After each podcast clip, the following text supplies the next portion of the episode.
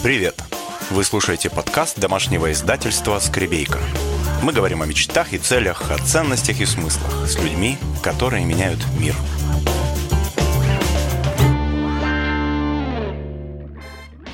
Привет! Меня зовут Ольга Скребейка, я главный редактор домашнего издательства «Скребейка», занимаюсь тем, что нахожу классных авторов, вместе с ними делаю такие воркбуки, блокноты с письменными практиками для взрослых. И потом этих моих замечательных авторов я приглашаю на эфир, и мы с ними обсуждаем разные вопросы. Человек очень хорошо знает, что он должен делать, что ему надо, что ему обязательно, что ему ни в коем случае нельзя делать или нельзя mm-hmm. не делать. Но вот вопрос, что ты хочешь, он а, такой, ну, экзистенциальный ужас вызывает у человека. Осознанный эгоизм – это ощущение права жить свою единственную жизнь так, как хочешь ты. То есть быть автором своей жизни. Сегодня у меня в гостях Анна Бабич, психолог, красивая женщина, великолепная жена и мама. И все это в одном флаконе. Как я понимаю, Ань, ты как раз и занимаешься поддержкой людей на пути к тому, чтобы они становились взрослыми. Я правильно да. тебя представила?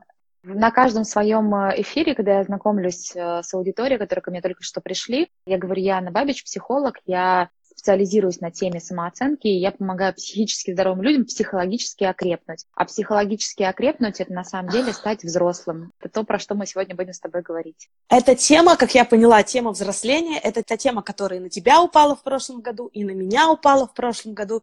И мы синхронизировались, потому что блокноты, которые мы делали вместе, они как раз на тему взросления. Вот.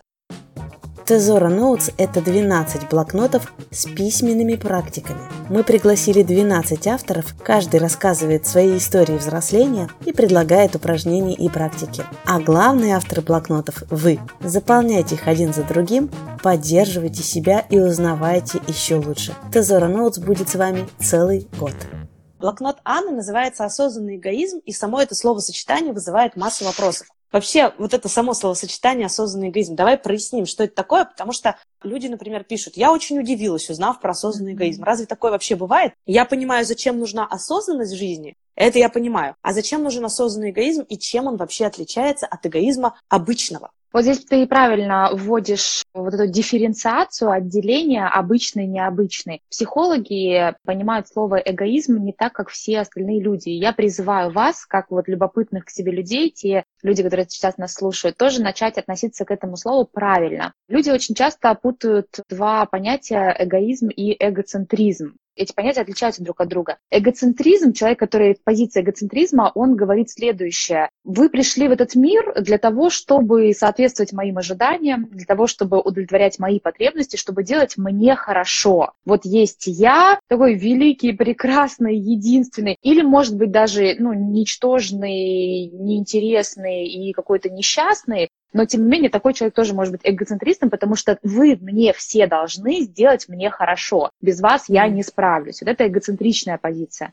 И у одного моего коллеги есть прекрасная фраза «эгоизм – это когда ты думаешь о себе вместо того, чтобы думать обо мне». Такое шутливое определение эгоизма. Осознанный эгоизм – это как раз э, наша с тобой, Оля, взрослость, э, это умение ставить э, себя в центр своей жизни, но не за счет других людей, а за счет собственных ресурсов. То есть угу. человек взрослый, он на то и взрослый, что он способен сам удовлетворять свои потребности и делать себе хорошо, не за счет других людей, а вот ну потому что у меня есть ресурсы, и я осознаю свое право поставить себя на первое место. Вот это называется осознанный эгоизм. Круто, потому что дальше мы пытаемся разобраться, да, с нашими читателями в комментариях, и мне пишут, например, а осознанный эгоизм – это, наконец, открыть глаза и признать, что ты эгоист, или открыть глаза и разрешить себе быть эгоистом? Вот, знаете, я предлагаю вам перестать бояться этого слова. Я, на самом деле, тоже его очень сильно боялась, потому что моя мама, ее крючком ко мне очень часто до момента, пока я не начала работать с психологом, пока я сама не стала психологом, ее главным крючком, на котором она меня держала, это «ты эгоистка» все, кто сейчас э, меня слушают, э, и у кого воспоминания тоже есть какие-то, когда ваши близкие люди или мужья, или там взрослые дети, или взрослые родители, или друзья, товарищи, вот если вдруг кто-то говорит вам «ты эгоист», читайте под этим, прям переводите это на нормальный, правильный язык, э, переводите это «ты не хочешь сделать так, чтобы мне было хорошо». В том случае мама не хотела сама решать свои сложности и проблемы, хотела, чтобы их решила я, и когда я отказывалась, начала отказываться, она начала мне говорить, ты эгоистка. Но это на самом деле несправедливо. Очень важно начать по-другому относиться к слову эгоист. Да, хорошо и правильно быть эгоистом и заботиться о своих потребностях, потому что никто больше в целом мире о тебе, Оля, как о взрослом человеке, не должен заботиться. Твой муж может заботиться, если он хочет, если у него есть ресурс, если в данный момент ваши какие-то потребности совпали, может быть, но кого-то обязывать, что ты должен сделать мне хорошо, вот это эгоцентризм. А эгоистом быть хорошо и правильно. Я один у себя в своей единственной жизни. То есть в следующий раз, если мы сможем смыть это негативное клеймо со слова эгоист, которое нам с детства внушали, и говорили, что эгоистом быть плохо, то в следующий mm-hmm. раз, когда нам скажут, ты эгоист, можем сказать, о, спасибо, uh-huh. да, uh-huh. я эгоист. И мне действительно важен я. Да. Но тут да. получается, знаешь, есть всегда вот этот вопрос золотой середины и грани. Где она проходит? Давай прям зачитаю. Как при внедрении в жизнь осознанного эгоизма не перегнуть палку и найти золотую середину? Как определить границы? Вот здесь осознанный, а вот здесь уже, ну, как раз вот переходит в эгоцентризм, если выражаться в тех терминах, которые мы сегодня с тобой ввели. Вот я все время людям говорю, моя работа как психолога, она направлена на, на два вектора, она идет по двум направлениям одновременно. Первое направление – это укреплять себя как личность, и чем больше мы укрепляем себя как личность, и чем больше мы прокачиваем себя как личность, тем комфортнее с нами другим людям. То есть я внутри становлюсь здоровее, и людям со мной общаться легче, потому что у меня внутри и в голове порядок. То есть первое направление моей работы – это я помогаю людям окрепнуть и навести порядок у себя внутри. Второе направление моей работы – это наладить контакт между людьми. Вот наладить близкие, конструктивные, поддерживающие отношения. И когда ты спрашиваешь меня, где грань между здоровым и нездоровым эгоизмом, между эгоизмом и эгоцентризмом, как раз в собственных ощущениях по поводу других людей кто мне что должен, на каком основании вдруг я решил, что они мне это должны. К примеру, жена обижается на мужа за то, что тот э, идет э, встречаться с друзьями и оставляет ее в одиночестве. И она, наверное, думает в этот момент, вот чертов эгоист, сейчас будет веселиться, а мне скучно. И таким образом перекладывает на мужа ответственность за собственное душевное состояние, за собственное веселье. То есть, ну, обязала его буквально носиться с ней как с писаной торбой и развлекать. Это такой, в данном случае, эгоцентризм, будем отделять, да, эгоизм от эгоцентризма. Эгоизм ок, эгоцентризм не ок.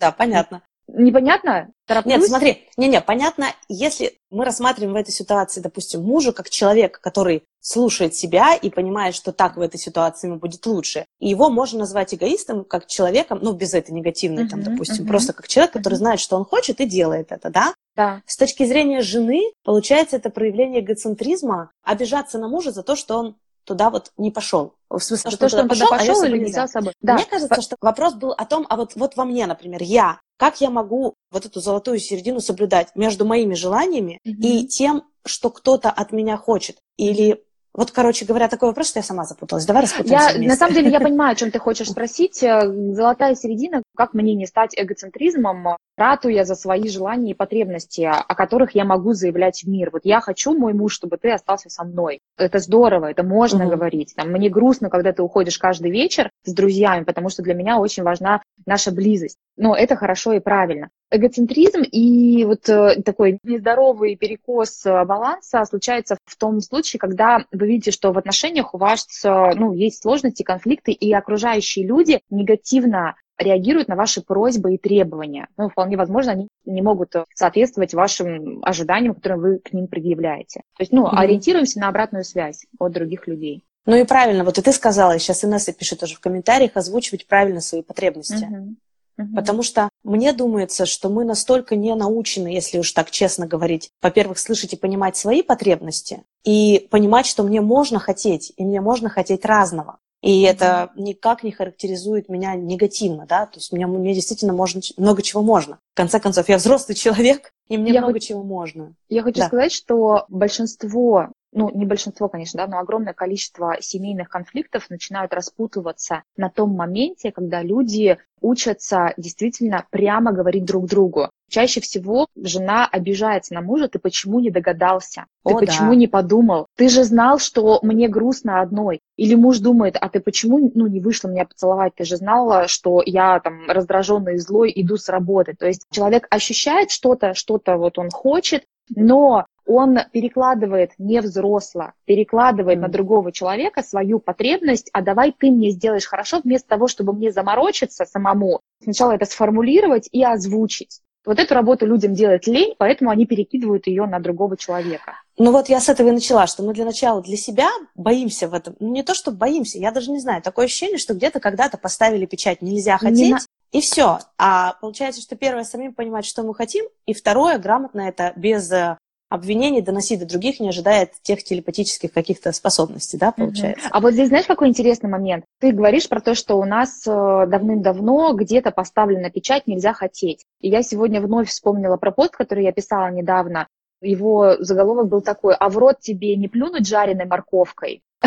Жесткая очень фраза. Под этим постом были собраны высказывания родителей, когда дети что-то хотели. Вот мне, например, в детстве говорили, а бананов в шоколаде ты не хочешь. Ну, там совершенно какие-то дикие вот варианты люди делились. Ну, нельзя хотеть. И это такая, на самом деле, сложная штука, потому что человек вырастает э, с ощущением, если я чего-то хочу, это неправильно. Поэтому М. давай ты догадаешься, чего я хочу. Или чего я могла бы хотеть вообще в Да. этой ситуации, чисто теоретически. Да. Да. Давай ты догадаешься, мне-то нельзя хотеть, давай ты мне это разрешишь. И получается, что мы опять не становимся здесь взрослыми людьми. Когда-то нам запретили хотеть родители, и мы находим человека, у которого раз за разом как будто бы спрашиваем подтверждение. Давай ты сам догадаешься, давай ты сам мне разрешишь, потому что мне об этом сказать или мне открыть рот и озвучить свое желание, ну, на самом деле я боюсь столкнуться с отвержением, поэтому давай ты сам. И вот взрослой позиции для человека будет осознать, чего я хочу, дать себе право на это желание, потому что противоположная установка, установки хотеть нельзя, она неправильная, она Мгм. блокирующая, она разрушающая психику. Вот, противоположная есть установка для взрослого человека. Хотеть можно, хотеть правильно, хотеть это жизнеутверждающе, потому что с точки зрения Господи, базовых основ психики, когда человек удовлетворяет свое желание, он э, испытывает целительное для души чувство радости. Вот Мгм. радость это то чувство, которое помогает нам жить. Запрет на хотеть жить нам мешает, не помогает. Поэтому хотите и радуйтесь.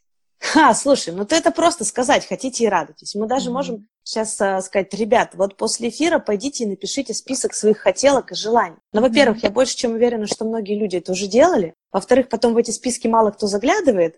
Если заглядывает, бывает, удивляется, как все сбывается. А третье, это самое интересное, что в этом списке хотелок, скорее всего, будут какие-то социально одобряемые вещи. Там будут какие-то, знаешь, э, злые детские мечты, навязанные желания других людей очень часто.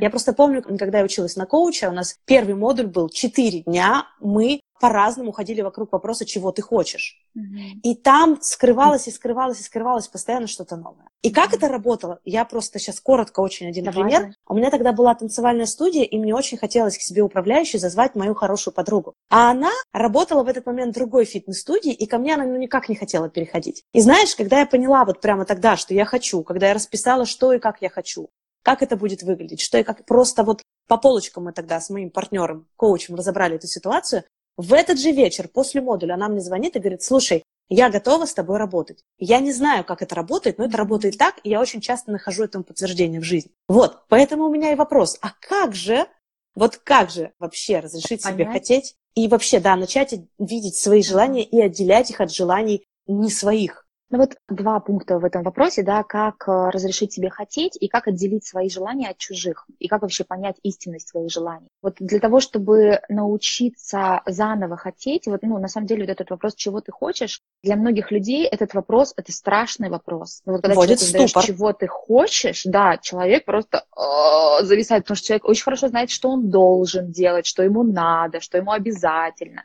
что ему ни в коем случае нельзя делать или нельзя Мгм. не делать. Но вот вопрос, что ты хочешь, он а, такой, ну, экзистенциальный ужас выз- вызывает у человека. Так вот, э, если вы про себя это знаете, что ваше «хочу», естественная потребность человеческой души, «хочу», вот где-то там погребено под слоями того, что надо, первое самое упражнение, ну, вот прям повесьте себе на холодильник, у кого-то на холодильнике список э, хотелок, это очень классно, повесьте себе на холодильник фразу «хотеть-можно». Вот хотеть можно. Это действительно так есть. Можете называть это аффирмациями, можете называть это когнитивными техниками, там, интеграцией установки. Но действительно, вам нужно провести изменение мышления. Вам нужно изменить мышление и одну установку хотеть нельзя, буквально поменять на другую, сформировать угу. новую нейронную связь. Нейронная связь формируется с помощью повторений. Чем больше повторений мы себе сделали, ну, я все время сравниваю это с тропинкой. Сейчас в академии у нас выпал снежок, и если я прошла один раз, то это будут такие следы, которые сразу же заметет снегом снова. Если я пройду два раза, то это будет чуть э, крепче тропинка. Три, пять, десять, двадцать, сто раз мы себе говорим, как только так, я хочу поехать э, в отпуск и потратить на себя 100 тысяч рублей. Нет, нельзя. Ну, там первая реакция какая-нибудь. Нет, нельзя. И вот здесь напоминаем себе, хотеть можно. Дальше уже пойдет ответственность взрослого. Могу ли я себе это позволить с точки зрения ресурсов, ответственность на работе, договоренность с мужем? Это все другой вопрос. Первый вопрос – хотеть можно. Прям себе uh-huh. вот это говорим, говорим, говорим и говорим. Второй момент, как э, отличить э, свои желания от не своих. Если это истинные желания, ну вот здесь нужно научиться прислушиваться к своей эмоциональной сфере и научиться узнавать чувство радости. Вот правда, О. радость. Радость угу. это проводник, проводник к истинному хочу. Если вы купили себе квартиру в ипотеку, которую вы мечтали, или дом, на него вот все свои сбережения потратили, и понимаете, что нет, вот нет, нет радости, вы не радуетесь от этому каждый день. Вы чувствуете, что мама довольна, муж тоже доволен, да, но у меня радости нет, значит, э, с истинной вашей потребностью это не соприкоснулось. И вот здесь вот задача охотиться на радость и понимать, где. Ну и вторая подсказка, наши истинные желания, чего я хочу,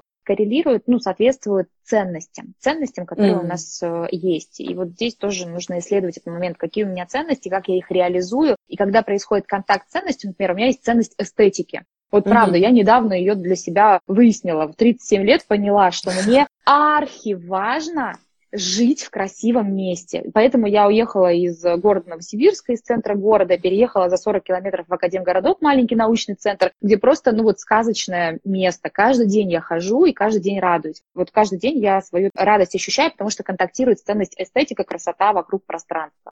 Ну, слушай, отлично. Я тут еще подумала о том, что вообще это вот умение хотеть и радость, это же как мышца, ее можно тренировать. Конечно, и мне кажется, конечно. что чем чаще мы будем это тренировать, даже на каких-то самых простых вещах, да. Просто да. себя спрашивать в моменте несколько раз в день, слушай, а что ты сейчас на самом деле хочешь? Может, ты хочешь просто встать и расправить плечи и пошевелиться? А может, ты хочешь пойти снежок потоптать? Боже, какой снежок? В Крыму нет снега и не будет. Ну или, слушай, хочешь снежок потоптать, Оля, езжай в горы. А еще мне очень нравилось, как-то мы тоже эту практику делали. Бывает, когда вот этот ступор, что я не знаю, что я хочу, тогда возьми и напиши, а что ты точно не хочешь. И вот от этого потом оттолкнись, да, что там наоборот ты тогда хочешь. И это тоже иногда срабатывает, потому что мы, когда живем в этом, о, мне все не нравится, все, все ужасно, так что конкретно ужасно, давай посмотрим, и что с этим можно сделать. Но mm-hmm. такой важный вопрос, знаешь, мне кажется еще, вот в чем, знаешь, такая штука. Мне думается, что люди еще немножко не то вкладывают в осознанный эгоизм, потому что у нас был такой вопрос. А можно ли слишком привыкнуть к подарочкам себе и свиданиям с собой, так что они не будут больше приносить столько радости.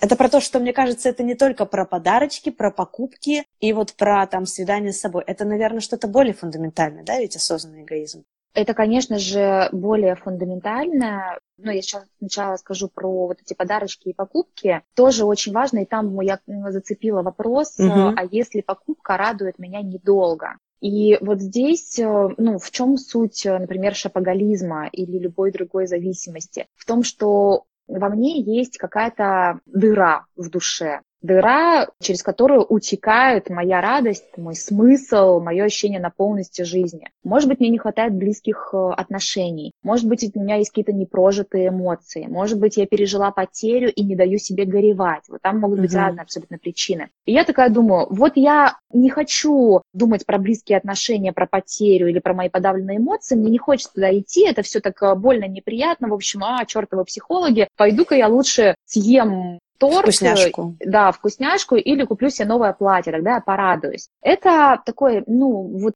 Здесь качество удовольствия и качество радости, нужно научиться в нем разбираться. Если это поверхностное удовольствие, которое как быстрый углевод, ну вот, да, вот радость быстрый углевод, я легко его получила, и он просто вот, ну, переработается за полчаса, и все. И вот эта моя потребность, э, которая не насытилась, она будет просить еще, еще, еще, еще. Поэтому для того, чтобы не впадать э, вот в круг зависимости, и таких вот сиюминутных быстроуглеводных радостей нужно на самом деле идти вглубь и в настоящую причину того, чего мне не хватает, какая у меня настоящая потребность. Но на самом деле настоящих потребностей у людей не так уж и много. Действительно, это ну, свобода, часто вот самые такие распространенные ценности, внутренняя свобода, автономность, при этом близость с другим человеком, близкие отношения, возможность mm-hmm. открыться и довериться, эстетика, самореализация, путешествия, вот какие-то такие путешествия как не сама цель, а познание нового, как, как часть развития. Да, получается, что не совсем то.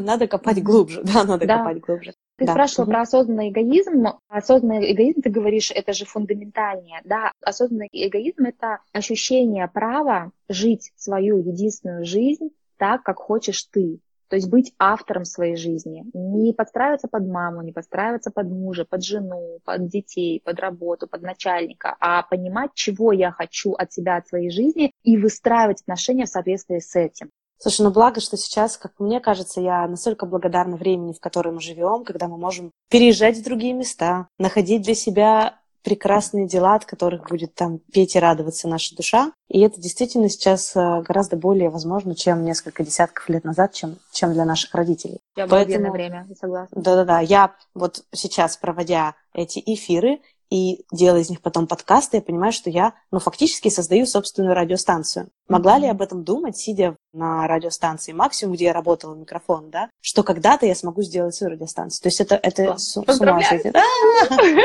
Спасибо.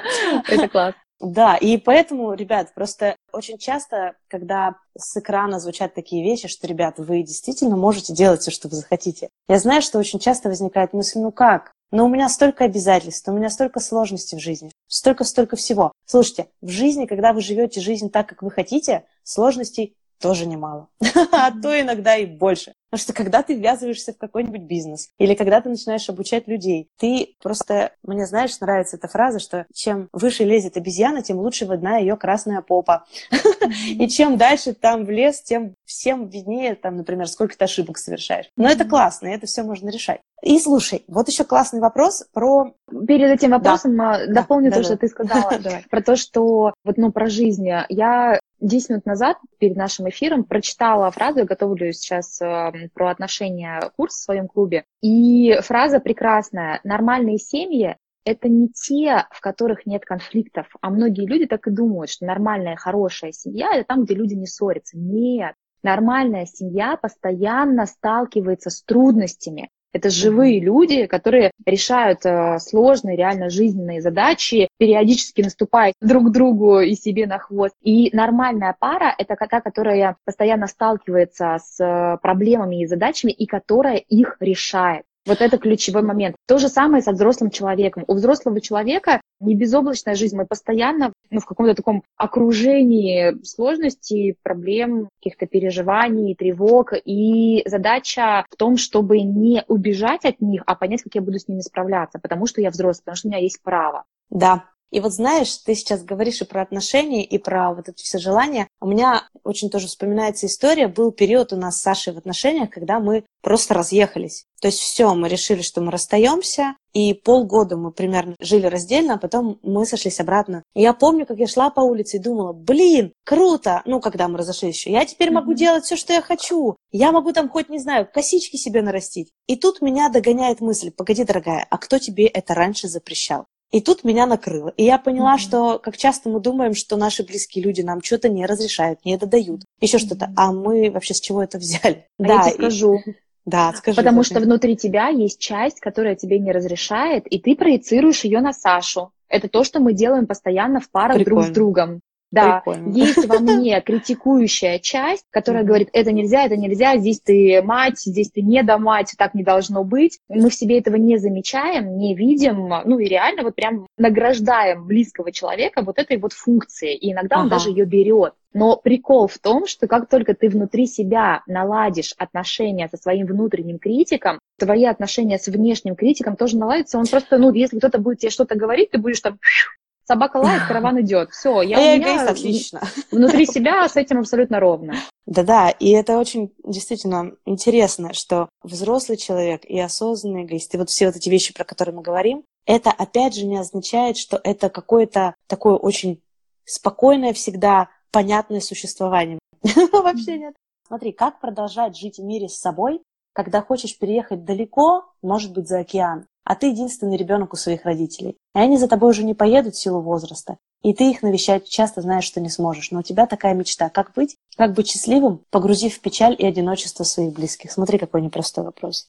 Здесь человек берет на себя ответственность за чувства других людей. И таким образом привязывает себя невидимыми, но очень крепкими такими узлами неразрывными к своим родителям и живет их жизнь, а не свою ну, здесь нужно посмотреть правде в лицо, реальности в лицо и сказать себе пока что в этом смысле я не взрослая, я не даю права себе жить так, как хочу, потому что я боюсь расстроить своих родителей. Это еще, ну вот если говорить про психику, это еще до подростковый период. Вот это mm. примерно возраст ребенка до 12 лет. Я боюсь, что мама расстроится, что ей будет плохо, поэтому буду хорошо себя вести. То, что я говорю, скорее всего, вызывает очень сильный негатив у человека, который задал вопрос, и я тебя на самом деле поддерживаю. Я знаю, что это очень сложно ну, переживать и сложно сталкиваться с этой правдой, но это действительно так. Задача взрослого человека отделиться психологически от родителей. Чаще всего это происходит у людей в промежутке от 30 до 40 лет. Я хочу сказать, что у многих людей это вообще никогда не происходит, но не у тех, которые здесь сейчас, потому что если вы нас слушаете, значит, у вас уже ну, есть вот эта потребность стать самостоятельным, стать взрослым. Mm-hmm. И вот этот момент, что родители, им будет тяжело, они с этим не справятся, поэтому я должна им помочь, на самом деле, я сейчас э, буду говорить такие сложные вещи, ты, если что, помогай мне, ладно, вот mm-hmm. если будет непонятно. Вот есть в семьях такой феномен, как э, усыновление детьми своих родителей. То есть если родители были эмоционально слабы, или у них была зависимость какая-то, или они очень много конфликтовали, мама не могла справиться с переживанием по поводу папы и шла жаловаться к дочке, то ребенок привыкает с детства брать на себя ответственность за эмоциональное состояние родителей. Это называется перевернутая иерархия. Это mm. все кочует э, благополучно во взрослую жизнь, и человек не становится взрослым. Он продолжает быть, ну, вот этим связанным ребенком своих родителей, которые, ну, вот эмоционально он является родителем для них. Я должен быть твоей опорой, я должна быть твоим счастьем, мама. Я должна заполнять собой пустоту в твоей душе. Но это очень сложная вещь, которую я говорю, но так действительно и есть. Этим вы нарушаете порядок системы, очень жестко нарушаете, потому что дети не могут, не должны быть смыслом своих родителей. Это родители пришли первые в систему, их задача сделать себе хорошо, родить угу. детей и отпустить их, отпустить жить свою жизнь. А потом мы родим своих детей и отпустим их. И дети не должны быть смыслом жизни родителей, потому что эта река течет в одну сторону, от родителей к детям, от родителей угу. к детям. Вот, Оль, скажи, пожалуйста, насколько я понятно это вот как-то объяснила? Слушай, мне очень понятно, что ты говоришь, и мне очень понятна боль девушки, которая про это пишет, потому что это, ну, в какой-то мере моя ситуация тоже. Мы уезжали жить из родного города в Прагу, сейчас мы живем в Крыму, тоже от родителей далеко, родители в том возрасте, когда часто не наездишься. Но тем не менее, мне кажется, что вот эта печаль, она печаль, да. тоже во многом не то чтобы надуманное. Конечно, это грустно, mm-hmm. расставание всегда mm-hmm. тяжело, но тем не менее, современные средства, опять же, связи, они же настолько позволяют много видеть и замечать и общаться. Потому что мы постоянно на связи с родителями, я им постоянно шлю видюшки наших мальчишек. И они присутствуют в нашей жизни. Да. И это тоже вариант. Ну, не отрезаны мы сейчас друг от друга. А знаешь, такой интересный вопрос, да? А насколько вы действительно хотите общаться со своими родителями? Вот вы да, слушай... уедете за, за океан, и на самом деле действительно вы будете есть возможность общаться. Мы сейчас с тобой находимся в разных уголках Земли, и при этом мы с тобой в близком контакте. Да. Общаться есть. И вот задайте себе вопрос, а почему я продолжаю себя привязывать территориально к родителям? У меня близкая очень подруга с детства, прям со школы улетели они в Канаду, уехали вообще жить. И мы с ней хохочем над тем, что мы, живя в одном городе, общались реже, встречались, ну даже пусть там виртуально реже, да, чем вот сейчас, когда мы разъехались в разные стороны. Что... Я резюмирую еще давай, вот в одной давай, фразе буквально, угу. что задача взрослого человека, взрослого ребенка, ну, ребенка я говорю по отношению к своим родителям, угу. снять с себя ответственность за эмоциональное состояние своих родителей и любого другого человека вообще в принципе. Больше всего конфликтов между людьми происходит тогда, когда мы путаем наши эмоциональные поля. Когда угу. я смотрю на тебя, Оля, и думаю, Оля на меня разозлилась, значит, я плохая. Да, да нет, да, да, да, Оля на меня разозлилась, потому что у Оли внутри случился какой-то внутренний конфликт, которому я послужила катализатором, триггером. Закоротила внутри. Да, закоротила. А я всего лишь триггер, всего лишь. Мне нужно снять с себя манию величия, там, корону, что я вот как-то там твоими чувствами могу распоряжаться. Нет, ребята, мы все ответственны за собственные чувства. И если родителю плохо, если родителю грустно, это произошло от того, что он сам не наполнил свою жизнь смыслом, и ты ее не наполнишь никогда. Потому что никто не может стать смыслом другого человека. Это внутренняя работа по самопознанию, мы для этого с вами здесь.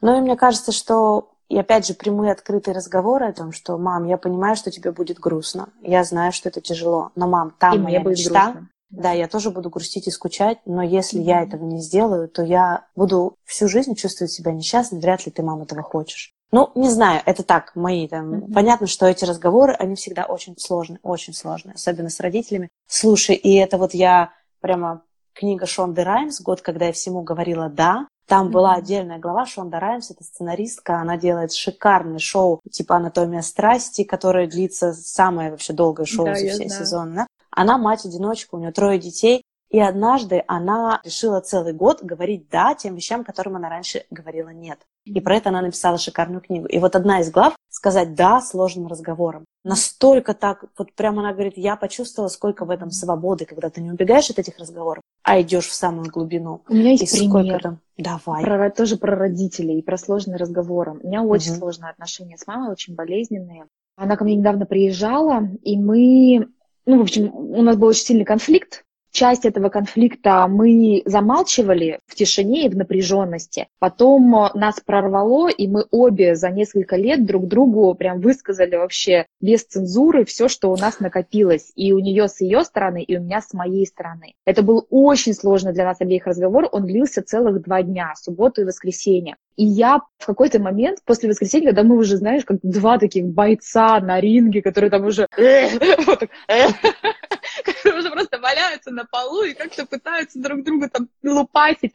Вот это вот тоже этот момент прошел, и вдруг я ощутила такую близость с мамой, которую я не ощущала никогда. Никогда мы просто сели и восстановили порядок в нашей системе, где я была дочкой, она была мамой, и она мне дала несколько таких важных вообще комментариев по поводу того, что у меня в жизни происходит. Вот я сидела, растопырив уши и просто внимала от мудрого mm-hmm. взрослого человека. У меня такого разговора с мамой не было никогда. Вот, ну, после такого, ну, тяжеловесного боя двухдневного, и потом раз, и вот как подарок за то, что мы на это пошли, за mm-hmm. то, что мы как-то открыли душу, как подарок, вот это вот истинное ощущение близости матери и дочери, это потрясающе просто.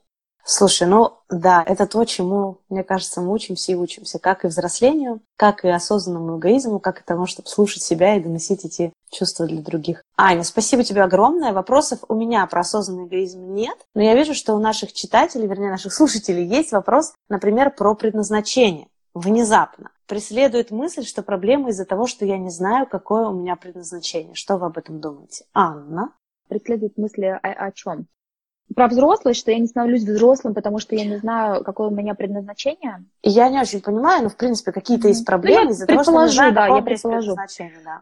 Конечно же, ну, дело и реализация в деле Это очень большой вклад в свою крепкость и свою взрослость. Когда человек находит и начинает делать то, что он хочет делать, и то, от чего он счастлив. Его самооценка крепнет, его удовлетворенность от жизни крепнет, да, он очень сильно в этот момент прям становится, он получает позитивную обратную связь от мира, людям нравится то, что он делает, там, он начинает зарабатывать деньги, которые он хочет зарабатывать, это все ну, действительно важно.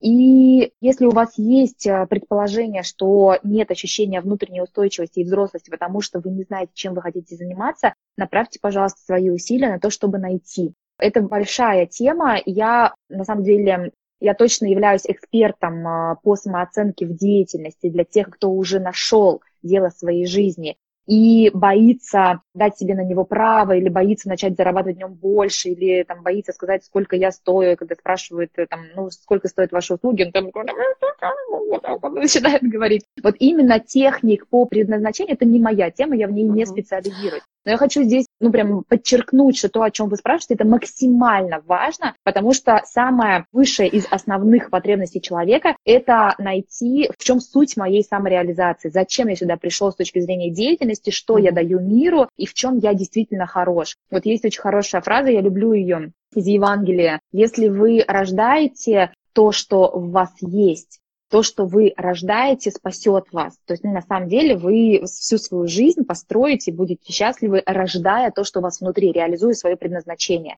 Если вы не рождаете то, что у вас внутри, то, что вы не рождаете, убьет вас. То есть нереализованный потенциал, нереализованное предназначение, оно сожрет, сожрет mm-hmm. изнутри. И вот э, это то самое, вот э, это я очень хорошо отношусь к профессии бухгалтер. Это будет только для примера. Бухгалтер, который сидит и ненавидит то, что он делает, потому что на самом деле он хочет танцевать, но мама mm-hmm. сказала, что танцевать там денег нет, деньги есть в бухгалтерии, иди, иди туда юристом или бухгалтером или экономистом. Вот туда, куда. Да. Тут для меня в вопросе предназначения всегда есть такая грань. Да, очень важно найти, что ты хочешь, но mm-hmm. невозможно, как тебе сказать-то? Мне кажется, что есть люди, которые только и делают, что ищут. А надо не только искать, надо пробовать. Друзья, у нас было два прямых эфира, их можно найти у нас на сайте с Валей Габушевой, она занималась одно время очень плотно вопросами предназначения, и с Леной Рязановой, Лена Рязанова, карьерный как раз стратег, она помогает профессионалам с этим определяться, mm-hmm. поэтому я потом оставлю ссылки, вы сможете посмотреть эти прямые эфиры. Они я прекрасные. обеих знаю, они прекрасные и замечательно, да, в этой теме. Тему раскрывают.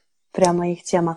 Ань, я хочу еще немножко про тебя. Можно? Давай, конечно, конечно. Слушай, ну вот мне кажется, что тоже взросление – это такой какой-то процесс, который идет по спирали, нет у него начала, и нельзя сказать, ну все, вот теперь я взрослый, совсем взрослый, идеально взрослый, на сто процентов взрослый. А еще а, скачками. А еще скачками, да. А еще мы вот об кого-то берем и взрослеем так, как никогда.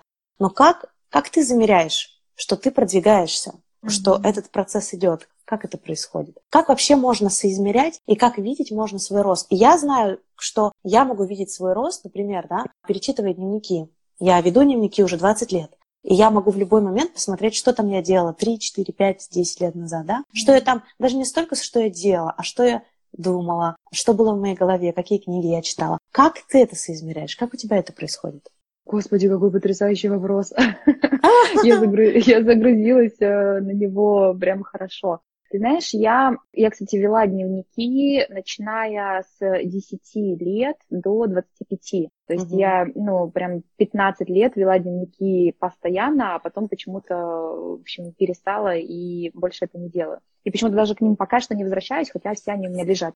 Оль, ты знаешь, я начинаю ощущать... Ну, вообще у меня ну, есть метафора такой кроличьей норы в самом хорошем смысле.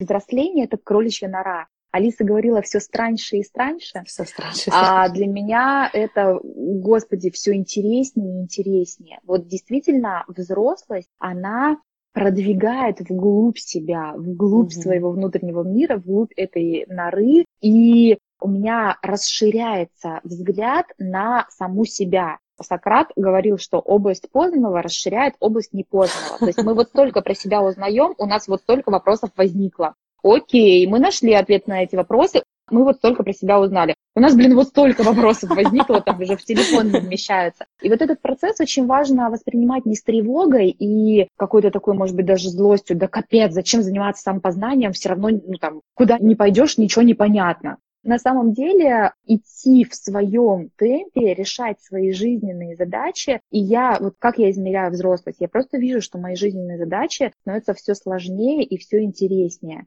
Ну вот у меня сложнее и интереснее отношения с мужем, с которым мы 15 лет. У меня ну, там жесткие достаточно вызовы там, каких-то каких внешних событиях, которые со мной происходят. И я смотрю, как я на них реагирую. То есть меня там 10 лет назад это событие бы сломало, например, да, ага. и, может быть, я ушла там в какую-нибудь глубокую депрессию, мне пришлось бы от нее лечиться. Сейчас я проживаю это событие, и, как ни странно, даже в тяжелых событиях я крепну. Ну, я вот крепну через сложные события.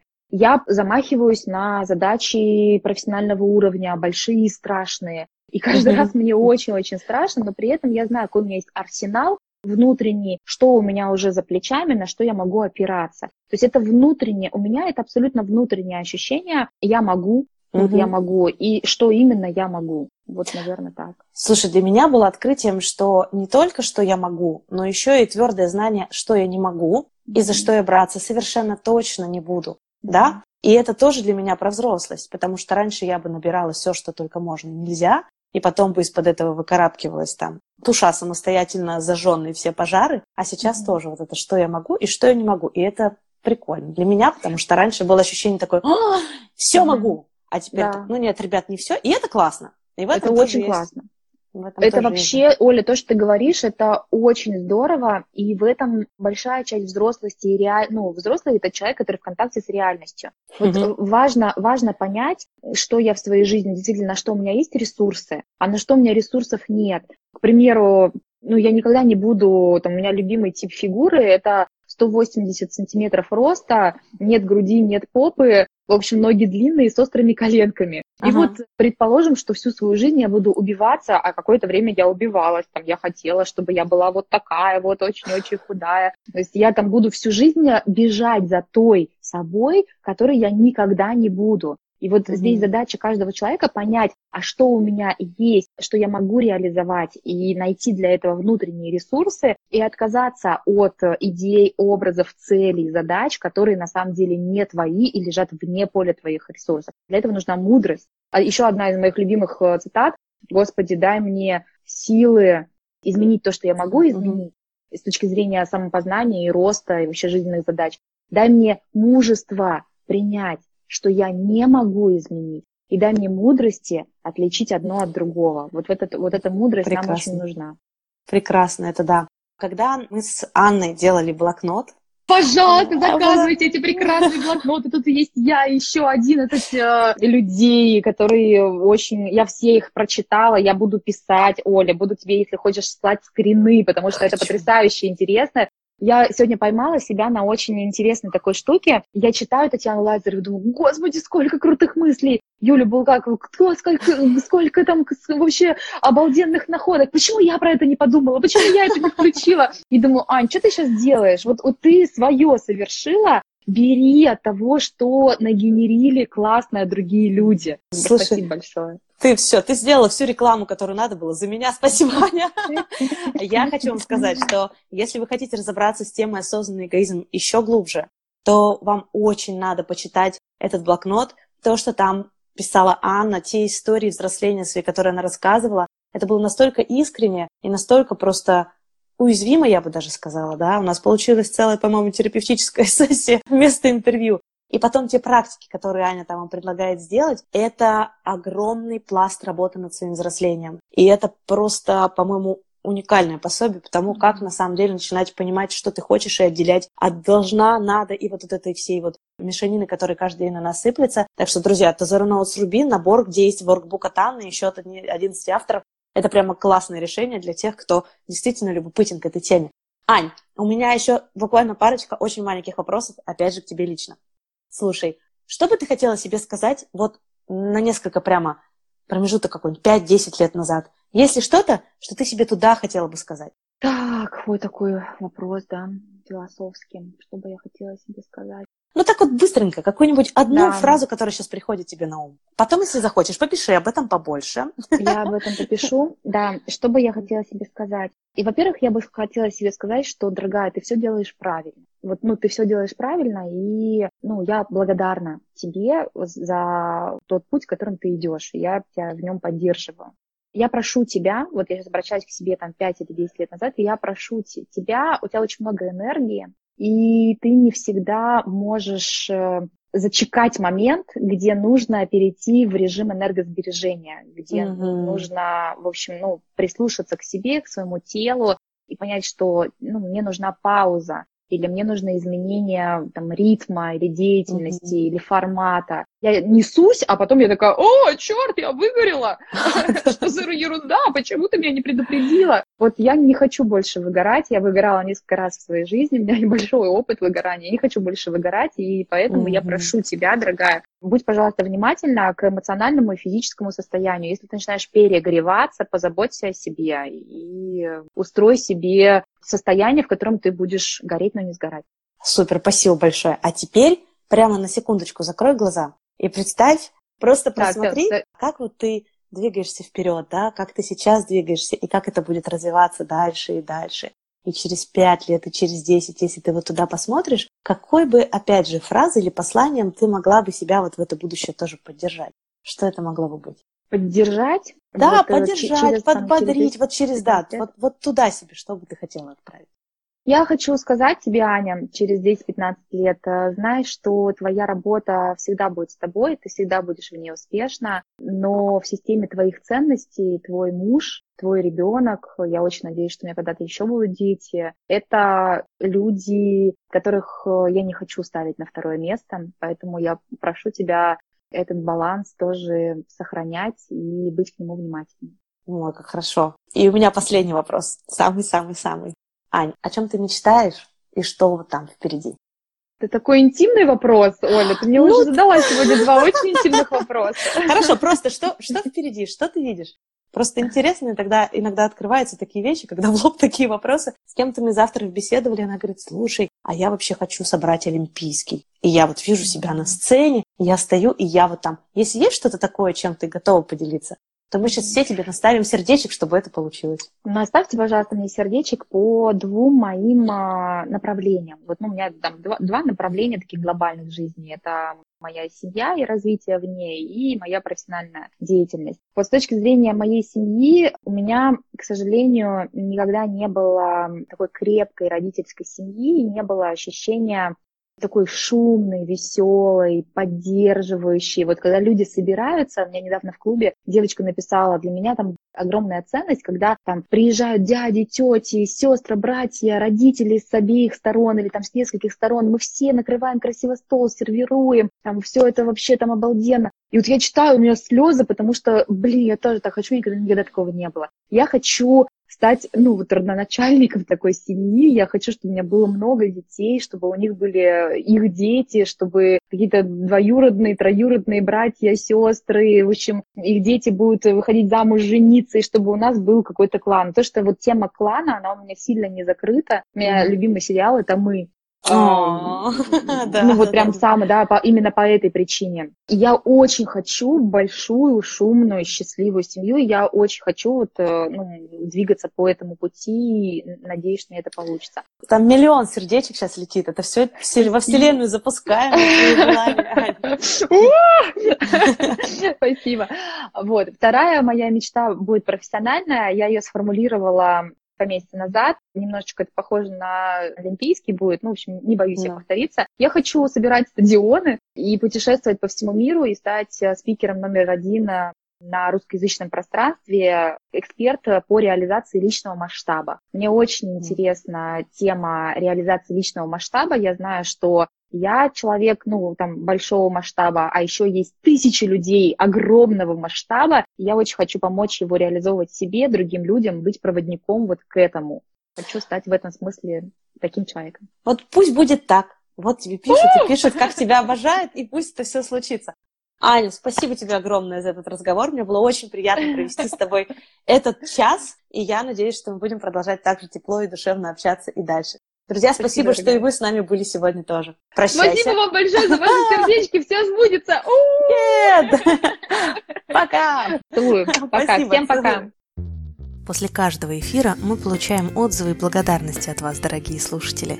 Теперь у вас есть возможность поддержать подкасты не только словом, но и делом. Станьте патроном проекта, а я буду высылать вам бонусы и специальные подарки. Подробности на сайте издательства www.skribейка.ru и в описании к каждому подкасту. Спасибо, что вы с нами. Еще больше подкастов, статей и прямых эфиров вы найдете на сайте www.skribейка.ru